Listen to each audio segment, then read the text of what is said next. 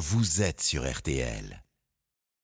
La vie flamand sur RTL, nous voilà bien. Nous sommes de plus en plus sensibles à l'origine des produits que nous consommons. Acheter français permet de soutenir les entreprises nationales, de préserver notre savoir-faire tout en réduisant l'empreinte carbone de nos achats. Mais est-ce que c'est forcément plus cher? Est-ce que les labels et appellations Made in France garantissent vraiment une fabrication 100% française? C'est l'enquête de la semaine. LED, OLED, Full HD, 4K, avec la diversité des technologies existantes, acheter un nouveau téléviseur, eh bien ça relève parfois du casse-tête. Alors pour vivre de belles émotions devant la Coupe du Monde de foot ou devant vos films, vos séries préférées, quel modèle de téléviseur offre le meilleur euh, rapport qualité-prix? C'est la question de la semaine. Longtemps boudées par les Français, les légumineuses ont pourtant plus d'un tour dans leur gousse. Alternative intéressante et économique à la viande, ces légumes secs sont riches en protéines végétales et en fibres. Alors comment intégrer lentilles, haricots, pois chiches et fèves à vos repas? Ce sont les recettes de la semaine. Nous voilà bien sur RTL. Avec Flavie Flamand. Buongiorno, bonjour à toutes, bonjour à tous. Quel plaisir de vous retrouver pour un nouveau numéro de Nous voilà bien. C'est le magazine Conso du samedi matin sur RTL. Apprendre à consommer malin dans la bonne humeur, ça c'est notre mission. Alors, plus une minute à perdre, allons-y gaiement.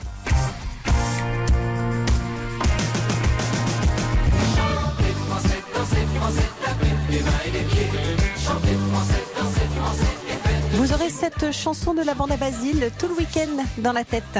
Bonjour Fabienne Delahaye. Bonjour. Vous êtes présidente fondatrice de MIF Expo, c'est le salon du Made in France. On aime bien vous accueillir pour en parler à chaque fois parce que le salon du Made in France, dont RTL est partenaire, se tient jusqu'à demain dimanche pour sa dixième édition au parc des expositions de la Porte de Versailles. Et il y en a beaucoup à voir. Est-ce que l'engouement du Made in France dans les achats des Français perdure en cette période d'inflation justement? Eh bien oui, toujours. Et euh, nous, nous sommes euh, sur le salon, et merci d'ailleurs de, de, de Mm. m'accueillir. Nous sommes passés, à nous nos 10 ans, nous sommes passés de 15 000 visiteurs en 2012, il y a 10 ans, et 80 exposants, et nous sommes 1000 entreprises aujourd'hui qui fabriquent sur le territoire et accueillons 100 000 visiteurs. Donc oui, il y a un véritable engouement. Et d'ailleurs, 94% des Français Hum. disent que consommer Made in France, c'est préserver les emplois, les savoir-faire et bien sûr protéger l'environnement. Donc euh, oui, l'engouement n'est pas un effet de mode Hmm. et le Made in France a un grand avenir devant lui. Voilà, et puis c'est devenu un acte citoyen hein, que, que d'acheter du Made in France. Il y a une différence entre les types de produits? Alors, pour trouver du, du, euh, du Mm. Made in France, c'est l'une des raisons pour laquelle d'ailleurs j'ai- créé ce salon, enfin nous avons créé Mm. ce, ce salon, euh, c'est qu'autant dans l'alimentaire, c'est plus facile de trouver des produits Made in France, car l'origine, elle est souvent indiquée, d'ailleurs pour les produits frais, c'est- une obligation euh, euh, légale. En revanche, pour les produits manufacturés, c'est quand même beaucoup plus compliqué, Oui. même si je sais, il existe des labels. Et donc l'idée, justement, c'était de créer un, un endroit où, euh, pour aider le, le consommateur à trouver des Oui. produits euh, made in France et, et dans la mode, la beauté, la- le bien-être. C'est un peu la, notre raison d'être, si je puis dire. Et les avantages justement pour le consommateur d'acheter du Made in France, c'est la qualité qui est forcément meilleure. Moi, je sais quand j'achète du Made in France, je me dis ok, là, je sais que ça va être un bon produit. Est-ce que c'est la qualité? Est-ce que c'est parce que c'est plus écolo? Euh, Racontez-nous le Made in France pour ceux qui ne le connaissent pas si bien. Alors oui, de la qualité. D'une part, les normes sont tellement euh, restrictives et complètes quand il s'agit de créer en France qu'il est évident qu'on peut s'attendre à un produit de bonne qualité. Mais au-delà de la qualité, qui est importante bien sûr, quand le consommateur achète un produit qui est fabriqué sur le territoire, il sait que le fabricant a respecté toutes les normes, les normes sociales, les normes salariales, les normes Mmh. sanitaires, Ah oui, les normes environnementales, et que grâce à notre achat, bah, nos emplois sont préservés. Et Mmh. c'est euh, dans cette période euh, difficile parfois pour certains, la préservation de l'emploi me paraît être euh, une raison Mhm. importante d'acheter, de consommer Made in France. Comment est-ce qu'on reconnaît un produit fabriqué en France? Ah, Ah, bonne question. il y a des labels, non? Oui, bien sûr. Alors, il y a des labels euh, comme Origine France Garantie, OFG ou Entreprise du patrimoine vivant. Je sais que vous les connaissez. Oui. Euh, les- tout ce qui est AOC, appellation d'origine contrôlée, les IGP, etc. Donc, Ils existent et là, on peut bien sûr leur faire confiance. Mais je sais à quoi vous faites allusion aussi, c'est le code douanier, c'est-à-dire la mention Made in France, mm, mm. qui est parfois critiqué, ce que je peux comprendre, parce qu'on lui reproche le manque d'exigence. C'est pas si mal d'avoir ce, cette appellation. Il, ce n'est pas un label, le, Made in France au sens du code, de code douanier. C'est un déclaratif. Mm. En revanche, si les allégations sont mensongères, on peut être quand même soumis à des contrôles et à des sanctions. D'accord, mais, euh. mais, un produit made in France, est-ce qu'il est forcément d'origine et de fabrication 100% française? Non. Bien sûr que non. Alors, en alimentaire, c'est plus facile, évidemment, euh, mais dans les produits manufacturés, nous ne possédons pas de certaines matières premières. Ce qui est vraiment important, euh, c'est la plus-value, euh, c'est la transformation de mmh. cette matière sur le territoire c'est que les étapes essentielles de la fabrication d'un produit soient sur le territoire. Et c'est ainsi qu'on préserve d'ailleurs le savoir-faire et les emplois. Mais l'origine de la matière première, à mon sens, est secondaire. On n'a pas de coton, on a du lin. Alors on peut effectivement faire des, des, vêtements en lin. Il faut savoir que la France est le premier producteur de lin. Et ce qui, est, ce qui est fou, on parlait des préservations des emplois, le lin on est producteur, il part pour une bonne partie en Chine pour nous revenir euh, sous forme de vêtements. Donc là, il y a un problème. on est d'accord. Et donc, euh, c'est pour ça que le Made in France a beaucoup d'avenir, parce que je pense qu'on va recréer justement cette filière lin, le tissage, le, filage en France. Donc, ça veut dire qu'il y a encore des choses à faire. Euh, vous ne bougez pas, Fabienne Delahaye, évidemment. On va poursuivre notre conversation. On s'est demandé ce que serait l'impact sur l'emploi si tous les Français n'achetaient que du Made in France. On va vous expliquer dans un instant à quel point ça changerait des choses et puis on se retrouvera un petit peu plus tard aussi avec euh, Adrienne de San Isodoro qui est journaliste à 60 millions de consommateurs. Si vous étiez en train de vous dire tiens je changerais bien de téléviseur, eh bien écoutez, euh, nous voilà bien, on va vous donner plein de conseils pour choisir la bonne télé.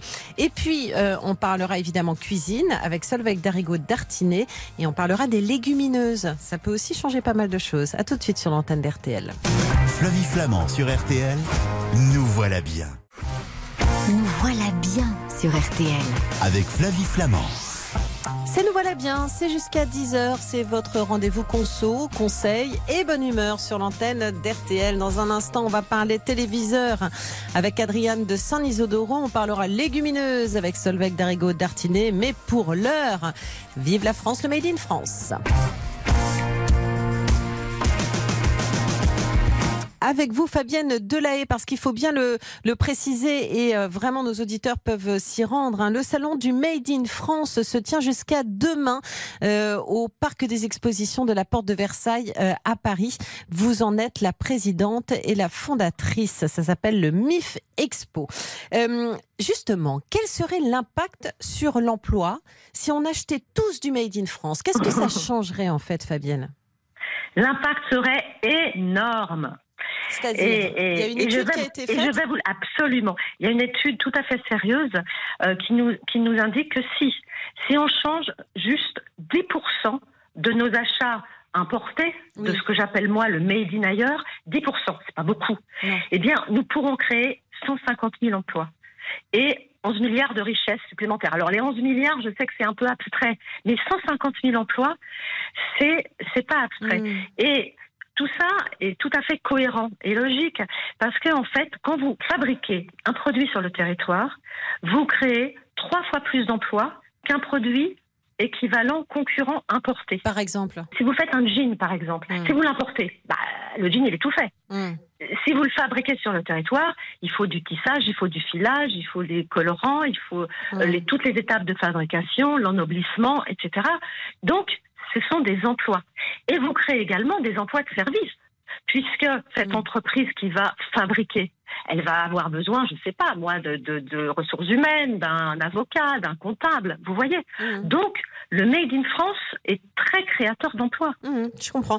Euh, il paraît que la chaussette, par exemple, c'est 95% d'importation. Eh ben oui, eh ben oui. Je le déplore, bien sûr. Ça veut dire qu'on a une marge de manœuvre très importante. Mm. Et, euh, et, si je vous donne, puisqu'on parlait d'emploi, je peux vous donner deux exemples pour que les, auditeurs euh, concrétisent justement ces, ces, paroles. Une entreprise comme Bleu Forêt, que tout le monde, tout le monde connaît, euh, c'est 3% du marché de la chaussette en France. Donc, c'est peanuts. Mm. Eh ben, c'est quasiment 300 emplois. Une entreprise comme La Bonale, euh, qui fait des chaussettes en Alsace, elle a 0,8% du marché. C'est rien. Et eh ben, c'est 120 familles qui vivent de ces chaussettes. Vous voyez, mm. c'est que quand on concrétise, on s'aperçoit que nos achats, c'est nos emplois.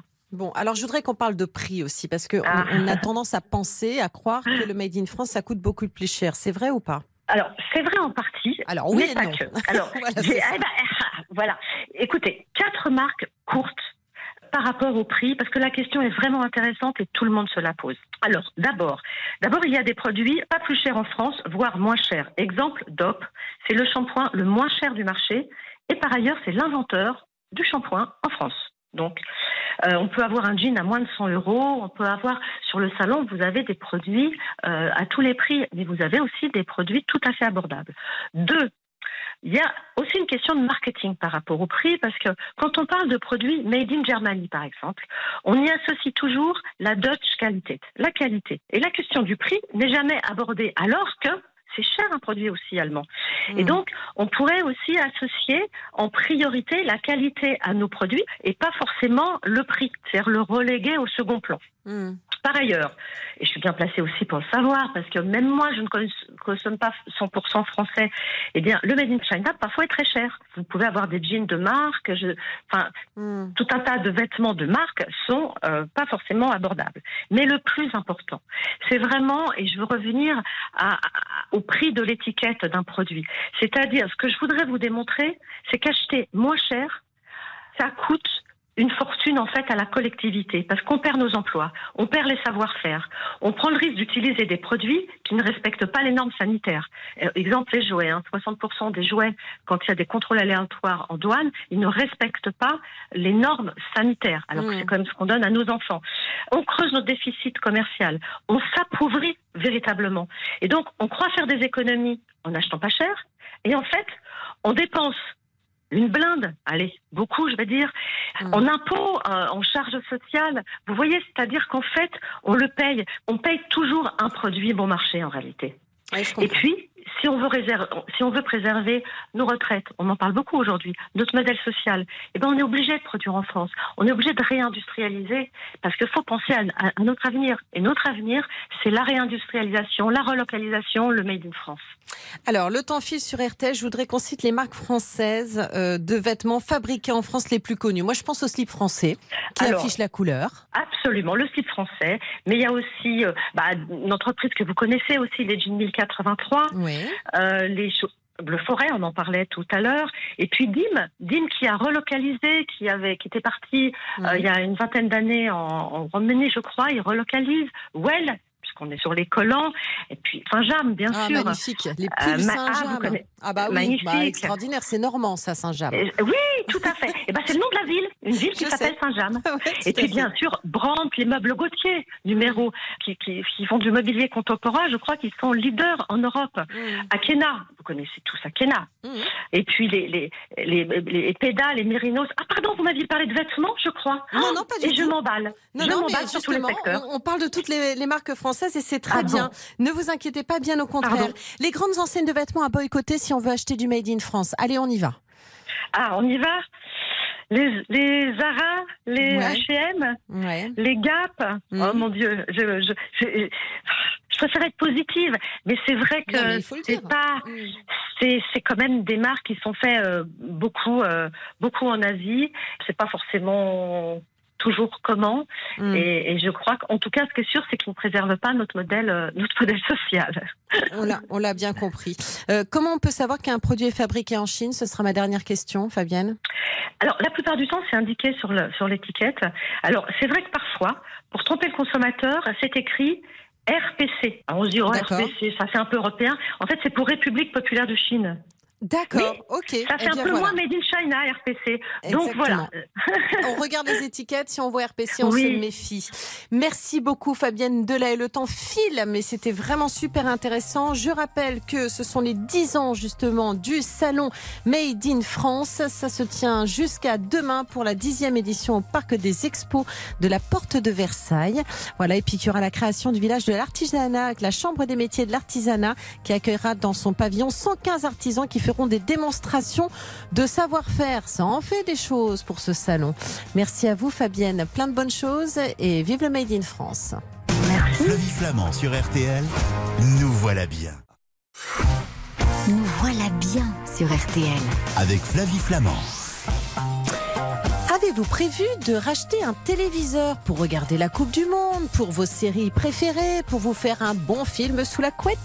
Eh bien, justement, notre invité qui arrive va pouvoir nous guider. 50 millions de gens imparfaits, moi, et moi, qui regardent Catherine Langer à la télévision chez moi. Enfin bon, Catherine Langer, c'était hier. Hein. Aujourd'hui, il y a plein d'autres choses à regarder à la télévision. Adriane de San Isodoro, journaliste à 60 millions de consommateurs, et notre invité ce matin dans Nous Voilà Bien. Bonjour Adriane. Salut. Bon, Salut Flavie. Soyez le bienvenu. À l'heure où tout le monde s'abonne à Netflix et autres plateformes, évidemment, est-ce que selon vous, la télé en tant que média a encore un avenir? Absolument. Alors Et en fait, on, on- eh ben, je, vous, je, vous réponds. Du coup, on, on regarde effectivement beaucoup euh, les services de vidéo à la demande comme, comme Netflix, Hum, Salto, Oui. Disney+, euh, et tout ça évidemment euh, directement sur sa télévision. Euh, et d'ailleurs, bien souvent, les, les, les manettes embarquent, euh, vous savez, donc des Mm. petits boutons pour accéder d'une pression au catalogue de ces différents services via le téléviseur. Non, Flavie, la télé n'a pas encore dit son dernier mot. Très bien, Adriane. Donc, c'est la raison pour laquelle vous avez mené l'enquête pour 60 millions de consommateurs. Je n'y comprends rien. J'ai l'impression de m'être- pris un énorme coup de vieux. Alors, je dois vous confesser que je n'ai pas véritablement de télévision. Euh, mais c'est quoi une télé 4K Alors en fait, une, une télé 4K, c'est un écran qui 4K. affiche la, baga- la bagatelle de 8 millions de pixels. C'est quatre fois plus que la définition baptisée Full HD. D'accord. Et donc, euh, en fait, plus le nombre de pixels est... Ouais, c'est c'est pas mal, c'est pas mal. Euh, et, et donc, plus le nombre de, de pixels est important, plus l'image est détaillée, notamment sur grand écran. Hmm. Pour autant, si on veut opter pour un écran de taille relativement modeste, et souvent, il faut le dire, euh, ce sont des écrans moins chers, euh, des écrans donc qui, qui font entre 30 et 40 pouces, euh, le choix d'un téléviseur en, en définition Full HD est totalement indiqué, notamment parce que plus la surface de l'écran est petite, moins on a besoin de pixels pour afficher une belle image. D'accord. Et les écrans OLED et LCD, euh, c'est quoi? C'est Hmm. aussi une, une histoire de qualité d'image? Euh, oui, c'est une technologie d'affichage. Alors, je, je vais rentrer dans les détails, être un tout petit peu technique, mais bon, euh, pour que les gens comprennent en quelques mots, euh, les écrans OLED embarquent des diodes électroluminescentes organiques qui Ouais. diffusent leur propre lumière et délivrent une image au contraste infini et au noir profond. Et c'est de loin, pour nous, à 60 millions de consommateurs, la technologie qui propose la meilleure qualité d'image. En comparaison, l'autre technologie d'affichage, dite LCD, qui utilise du rétroéclairage, est légèrement, voire nettement moins convaincante pour restituer la lumière et les couleurs. Et les tarifs alors? Les tarifs, alors j'en je- j'en viens, Euh, les, les tarifs, euh, les OLED seront bien souvent plus chers que les écrans LCD. Euh, notre panel reflète ces écarts de prix puisqu'il faudra débourser entre 1300 et 2300 euros pour le LED contre, Ah oui. une, contre une fourchette allant de 380 à 1800 euros pour le LCD. D'accord. Et alors, les meilleures télévisions en termes de qualité d'image que vous avez testées et que vous pouvez conseiller à nos auditeurs? Oui, bien sûr. Alors, sans surprise, ce sont les trois télévisions OLED du panel qui se distinguent par leur qualité d'affichage. La palme revenant sans conteste au modèle de la marque LG qu'on trouve à 1300 euros. Euh, la télé Sony qui utilise une technologie LCD a aussi donné satisfaction à notre jury d'experts, référence qui est vendue autour des 900 euros. Très bien. Et les télévisions qui sont décevantes en termes d'image? En queue de peloton, euh, sur notre test, on trouve les, les marques Schneider et Sharp qui affichent des images voilées et ternes. Concernant le modèle Schneider, arrivé tout dernier de l'essai, notre jury a même estimé un rendu des couleurs noires sales avec des blancs parfois totalement brûlés. Ouais. Une palette de couleurs décevantes qui nuit évidemment euh, à l'expérience visuelle. Et au niveau du son, alors pourquoi est-ce qu'on est souvent obligé de le baisser quand, quand il y a de la musique d'un film, de le remonter aussi quand les, euh, quand les acteurs parlent? On a, on a le sentiment parfois de, de, de devoir faire nous-mêmes une sorte de modulation.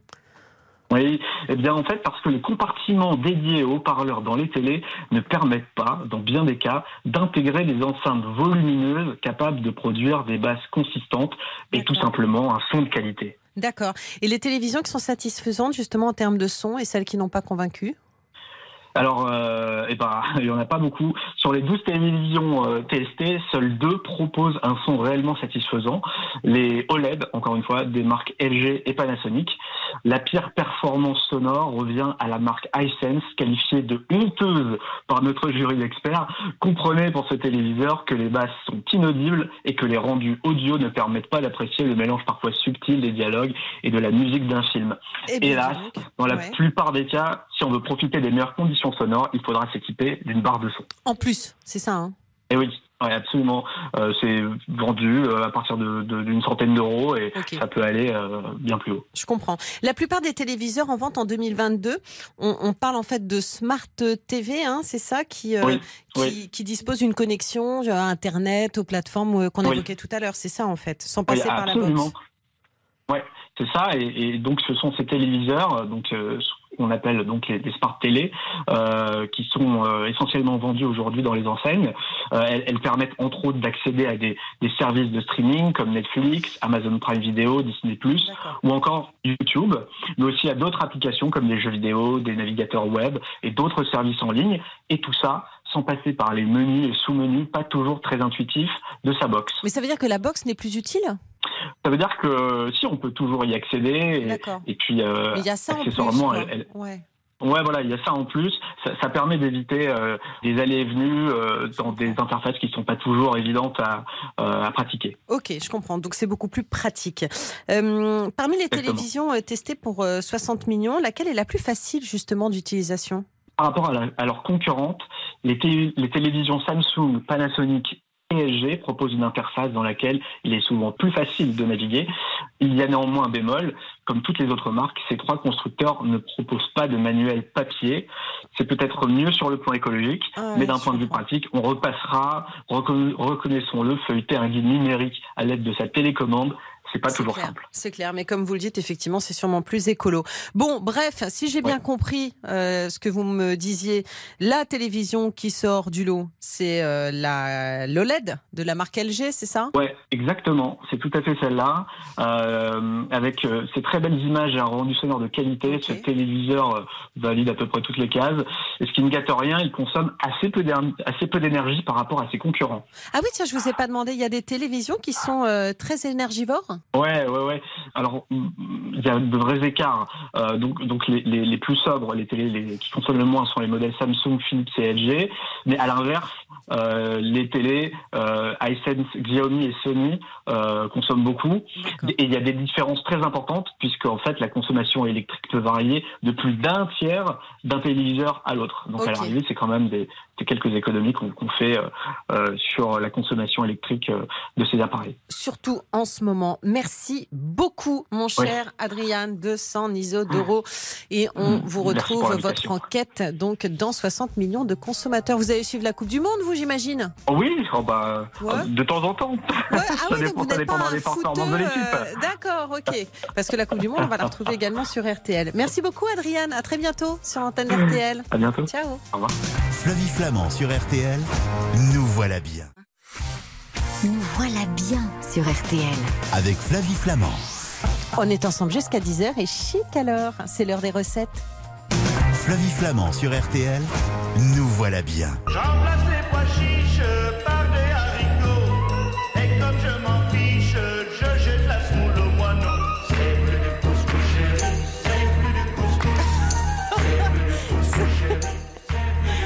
Salut chérie. Bonjour Solveig d'Arigo d'Artinet. Bonjour Flavie. Fais-moi du couscous chérie. Vous êtes diététicienne, nutritionniste. Votre nouveau livre, Un potager pour nourrir ma famille, c'est chez Rustica Édition. Et avec vous, on va parler Solveig d'Arigo d'Artinet des légumineuses. D'ailleurs, qu'est-ce qui, quelle est la différence entre les légumes et les légumineuses? Eh bien, les légumes verts, euh, ce Oui. sont des aliments euh, très riches en eau, alors que les légumineuses ou légumes secs, hein, on les appelle aussi ça. comme ça, ben, ils sont secs parce que justement, ils ont très peu d'eau, mais ils concentrent des glucides, donc des sucres lents, et c'est pour ça qu'on les met dans la famille des féculents comme le riz ou les pommes de terre. D'accord, ok. Euh, les principales légumineuses, c'est quoi? Alors, ben, on connaît euh, toute la famille des haricots secs, les haricots rouges, les haricots blancs, les flageolets, mais on a aussi les lentilles. Maintenant, on n'a pas que les lentilles vertes, on a les lentilles de corail qui sont souvent euh, plus à la mode maintenant, les pois cassés, les pois chiches, les fèves au printemps. Donc, c'est une grande famille. Et, et les petits pois? Alors le petit pois, ben, il est un petit peu à la frontière entre les deux. Quand on le mange frais, vous savez, à la croque, euh, euh, ben là c'est plus proche du légume, donc il a une composition qui est plus proche du légume. Mais euh, si on fait une récolte plus tardive, ben, on va avoir du pois cassé, donc un vrai, un vrai légume sec. Donc voilà, il est un peu à la frontière et sa composition, elle évolue justement. Elle est ben, plus, de plus en plus sec et de plus en plus riche en, en glucides, aux fonctions de sa maturité. Ça a des super qualités nutritionnelles, les légumineuses Ah oui, oui, oui. Alors c'est, on l'a dit, très riche en glucides lents, mais c'est aussi très très riche en fibres. C'est deux à quatre fois plus que les, les autres féculents, donc euh, que j'ai cités comme le riz, etc. Euh, donc on dit qu'ils sont naturellement complets. Et puis c'est également très riche en protéines végétales, d'où l'expression la viande du pauvre, parce que c'est plus économique que d'acheter de la viande. Et puis bah, sinon des sels minéraux à gogo, fer, magnésium, phosphore, cuivre, manganèse ou euh, des vitamines B comme la B9. D'accord. Et en plus, l'intérêt, c'est que c'est sans gluten, donc c'est bon pour les intolérants, les personnes sensibles. Tout à fait. Donc euh, on peut la, on peut les consommer. Très bien. Euh, pourquoi certaines légumineuses sont difficiles à digérer? Alors, bah, comme je disais, ce sont des aliments complets, donc plus c'est riche en fibres, ben plus c'est délicat à digérer, euh, surtout quand on n'a pas l'habitude et qu'on n'a pas tendance à bien mâcher. Donc, faut les intégrer progressivement. Et puis, justement, bah, ces glucides un peu particuliers, ils fermentent et ils vont donner des flatulences. Donc, euh, faut y aller tout doucement. Eh, c'est reparti. On arrive chaque semaine à parler du P. Non, mais c'est incroyable. hein. Sinon, on en arrive toujours à parler du gaz. Et après, on me dit que c'est moi qui suis obsédée. C'est pas moi, c'est parce qu'on m'en parle enfin. Euh, Solveig, on vous entendait parler tout à l'heure des qualités nutritionnelles. Est-ce que les légumineuses peuvent remplacer les protéines animales?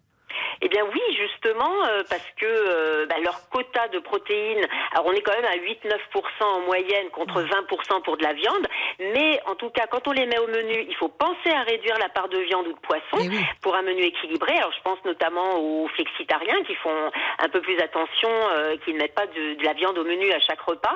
Et puis, euh, on peut tout à fait faire un repas avec des légumineuses pour le dîner sans du tout euh, viande ou poisson, donc pour le coup.